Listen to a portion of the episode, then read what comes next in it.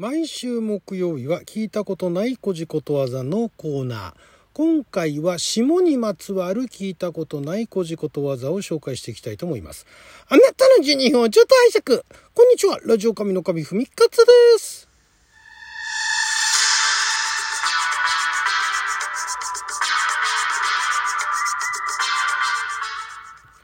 今日は2022年11月17日木曜日六曜は旋風先負けでございます。え11月は下月ということで下月にまつわる古事ことわざないかなと思ったらなかったんで、えー、まあ下にまつわる古事ことわざを今回もまた今は亡き創作者さんから発行されておりました新編古事ことわざ辞典からピックアップして紹介していきたいと思います。まずはこちらですね。霜上がりには雨が降る。これ熊本のことわざみたいですね。大霜が朝のうちに溶けると、その後で必ず雨が降ると。へえ。そうなんですね。まあなんか仕組みとしては分からなくもないですけどね。凍ってた霜がね、水分になって溶けてね、それがまあ上空に行って、それがそのまま雨が降るみたいなね。雨が降るのはあの別なその水分がたくさん溜まったからっていうだけではないらしいですけどね。えー、霜上がりには雨が降ると。だからまあ熊本の方では、もう霜溶けたな。あ、じゃあ今日雨降るなってそういう話になるんですかね。ね面白いですね。えー、では続きまして、霜枯れ三月と。これ年末の景気の悪い3ヶ月間のことを言うらしいですね。陰暦の10月、11月、12月。まあだから、えー、それが大体まあ、一月ずつずれるのかな。まあだから本当年末ですよね。がその景気の悪い3ヶ月間だそうですね。だから昔このことわざができた頃っていうのは年末は景気が悪かったんですね。ね。年末なんかいろいろね書き入れ時な感じもしますけどまあでも確かにね陰暦はさておき、まあ、今ねあの太陽暦でまあ考えたとしても、まあ、景気がいいのは12月はねいろんなところでなんかあの書き入れ時な感じがするじゃないですか。11月は確かにねなんかあんまりあのお金が動かなさそう。なんかま学園祭とかありますけどもそれ以外11月何かあるかっつったらあんまりないですよね。10月とかもね体育祭みたいな運動会みたいなのあるかもしれないですけどそれで景気が動くってわけじゃないですからね。確かに。でまたあの昔はちょうどだからえっ、ー、と借り入れが終わった頃になるんですかね。農業とかでね、えー、だからまあその販売だ商売だっていったところではそんなになんかお金が動かなかった時期なんでしょうかね。冬の時期っていうのはね。えー、霜枯れ三月で、まあ、いつ頃言われてたのかわからないですけどね、まあ、あの景気が悪いと霜枯れ三月だねみたいな感じで言ってたんですかね。はいでは続きまして。えー、下先の金銀。年末近くになって平常より一層大切に感じられる金銀。あまあこれもだからあれなんですね。同じなんでしょうね。そのまああの年末が景気が悪くなるからね。景気が悪くなっった時こそそのまああの金銀というものがねすごい大切だと大事だと いうことになるんですかね。えー、えー、下先の薬食い。年末の忙しさと冬の寒さに負けないように栄養をとって養生をすること。うん。薬食いって言うんだ。面白いですね。えー、薬食い。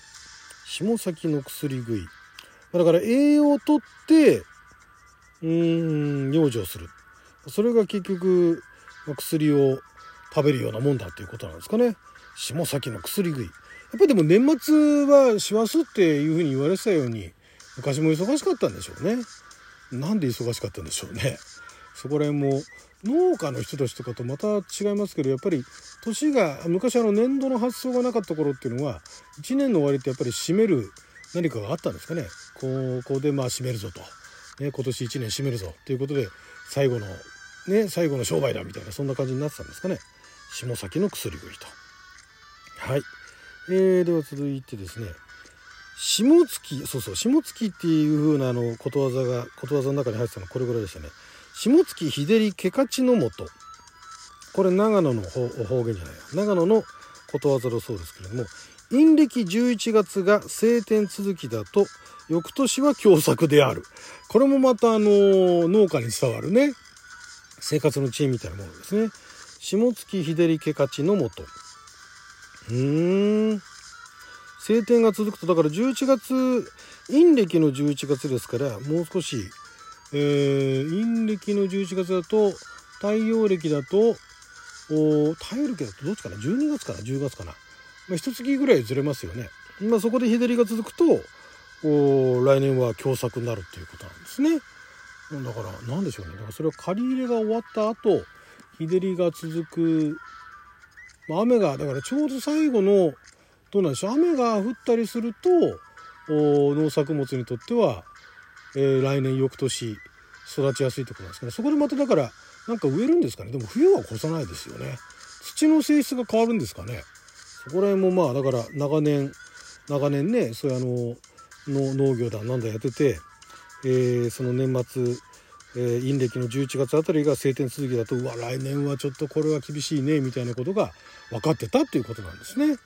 へえやっぱりその結構このことわざまあたまたまピックアップしたものがそうだったのかもしれないですけどもその農家の人たちね農業農業国だったっていうのもあって農家の人たちのその長年のその生活の知恵というか仕事でね、えー、染みついたその知恵みたいなものっていうのがまあでも年単位でねいろいろ変わる四季がある国ですからね。それでもまあ昨年はだとかねあの去年は一昨年はだって覚えてるだってことなんですかね。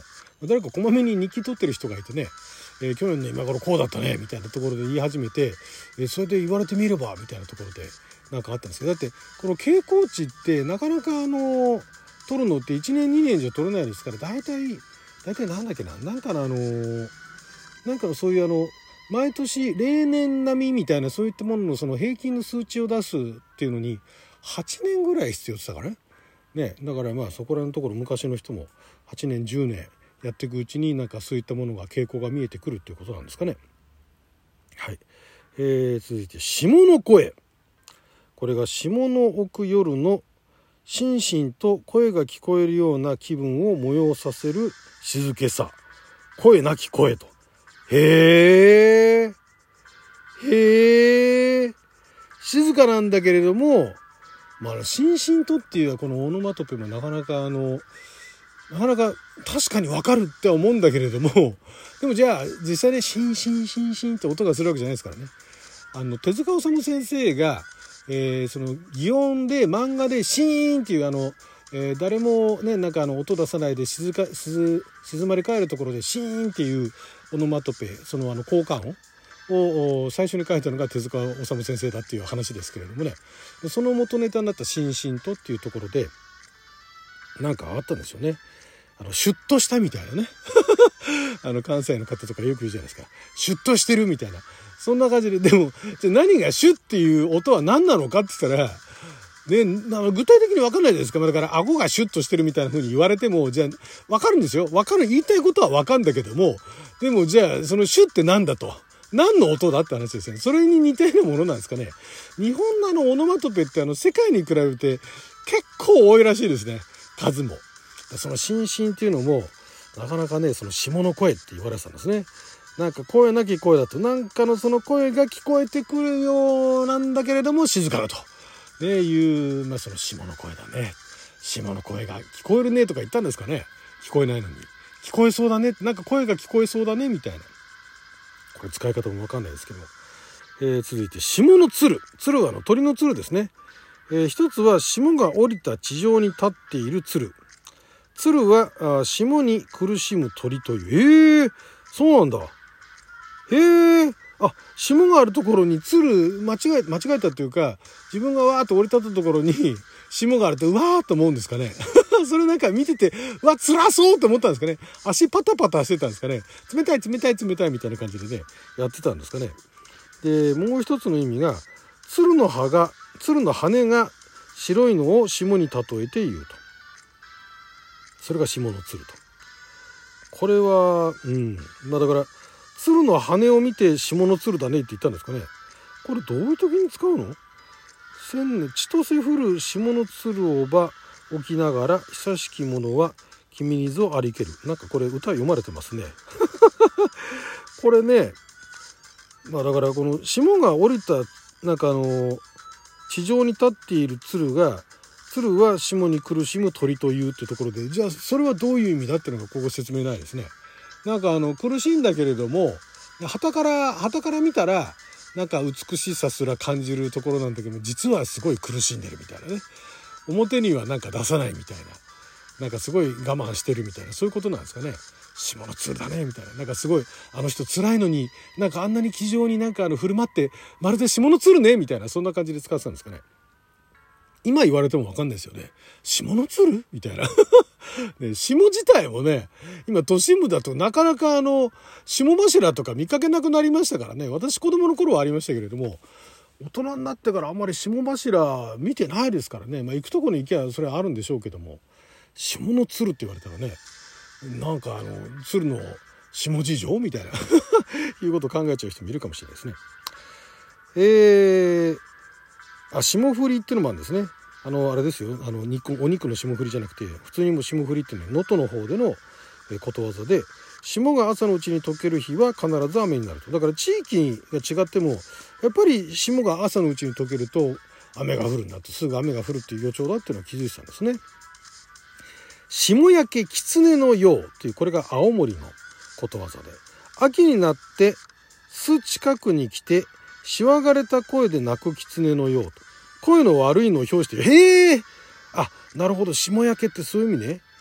秋になってなんかのしわがれた声で、まあ、なんて泣いてたんでしょうね。コーンっては言わないですよね。あのー、狐の鳴き声ってどんなっていう歌が昔ありましたけれどもあれみたい「What the f o」っていうね。えー、霜焼けの狐のようまあとにかく声の悪いことを霜焼けの狐のようだねってなんかあの 洒落てんだか洒落てないんだかねそんな言葉もあったみたいで。はいということで12分間の貴重なお時間いただきありがとうございました。それじゃあまた。